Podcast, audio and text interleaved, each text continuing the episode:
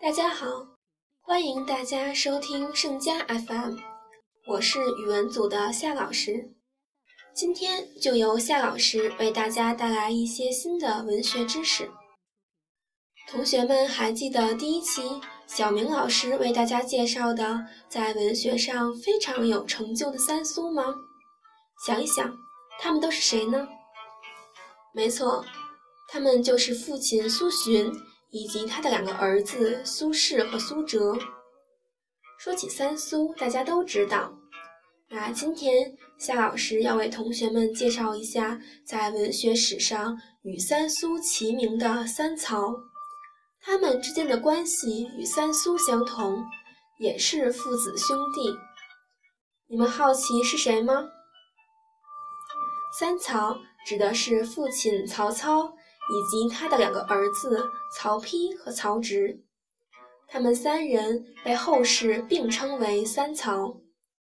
曹操是东汉末年至三国时期十分有名的历史人物，在文学和政治上都有非常大的成就。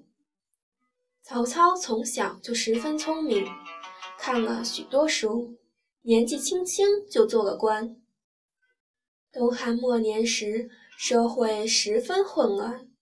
尽管这样，曹操还是建立了属于自己的军队，打败了北方最大的势力，也就是袁绍的部队，逐步统一了当时整个北方地区，成为了北方实际上的统治者。曹操不仅打仗厉害，还是位非常有才华的文学家。他创作了许多后人广为流传的诗篇，这些诗主要表现的内容大致有三种：一是反映东汉末年战火纷飞、狼烟四起的社会现实；二是表达他统一天下的理想和顽强的进取精神；三是抒发了曹操年老后忧思难忘的消极情绪。曹操有脑病，发病时头疼的整夜都睡不着，最终因为这个病而去世了。曹操死后，整个北方的统治权就落到了他的儿子曹丕手里。曹丕建立了魏朝，并称自己为魏王。曹丕曾跟随曹操四处打仗，因此他写出的作品。多数都反映了当时社会人们因为经常打仗造成的悲惨生活。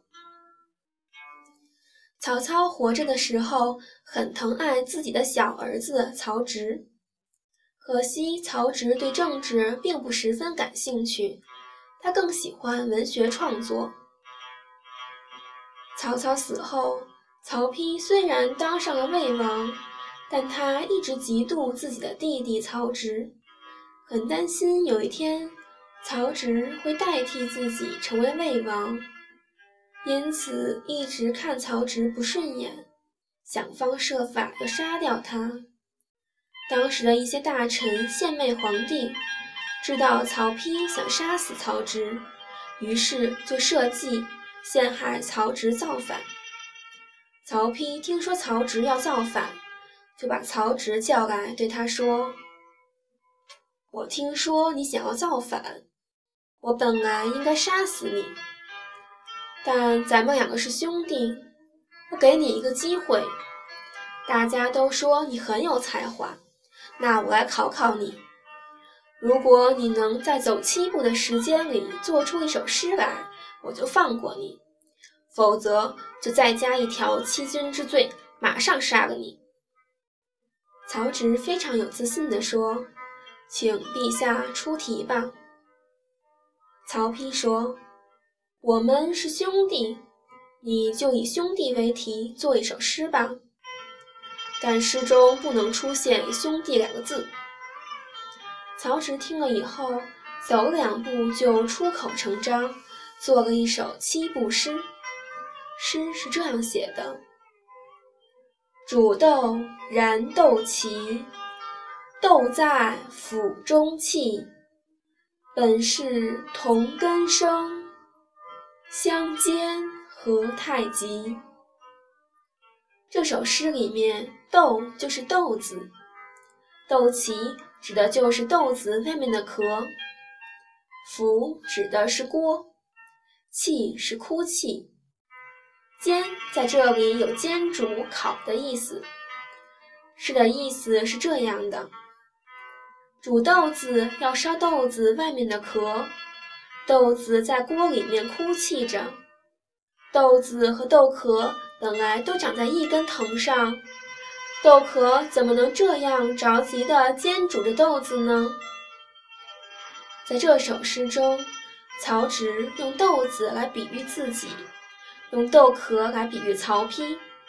曹植用这首诗来质问曹丕，两人是亲兄弟，曹丕为什么要着急着来陷害曹植呢？曹丕听了以后十分惭愧。于是就放曹植走了。曹植用自己的聪明和才华化解了这次危险，这就是三曹与七步诗的由来。最后，再让我们来回顾一下今天学到的新知识。今天我们了解了在文坛上很有影响的三曹，他们分别是父亲曹操。和两个儿子曹丕、曹植，他们不仅在政治上有很高地位，在文学上也很有成就。夏老师还为大家讲解了曹植的代表作品之一《七步诗》，我们再来回顾一下这首诗《七步诗》。曹植：煮豆燃豆萁，豆在釜中泣。本是同根生，相煎何太急。好了，今天的语文时间就到这里，希望大家能喜欢夏老师带来的语文小知识。我们下次再见吧。